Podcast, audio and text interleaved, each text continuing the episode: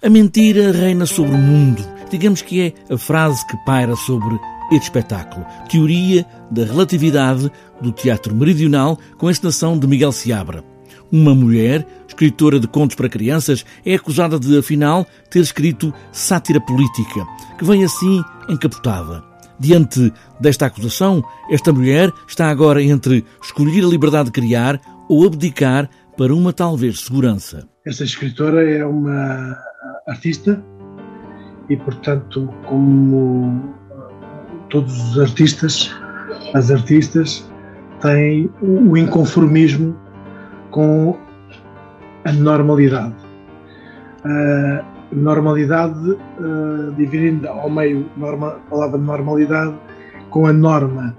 Uh, a, a norma imposta pelo sistema político os sistemas políticos impõem normas e este espetáculo uh, é um grito, se quiseres, pensado a três, a Natália Luísa eu, e o este Souza, que é o autor do texto, uh, refletimos sobre o que se está a passar uh, no mundo. Hoje a mentira tem vários nomes. Utiliza o utilitarismo ordem social, senso prático.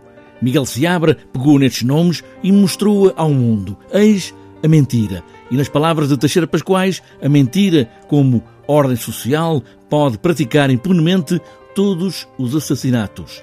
É preciso estar alerta, diz o encenador. Este espetáculo, o Einstein dizia que tudo era relativo, não era? É a frase tudo é relativo, a chave do Einstein. Mas uh, um, já o meu avô dizia que cuidado com uh, a funcionalidade dos elásticos, porque se uh, permitimos uh, tudo e, e, relativizamos tudo, daqui a nada entram-nos pela casa dentro e já não, so, não sabemos bem quem somos. Onde estão os limites entre a verdade e a mentira?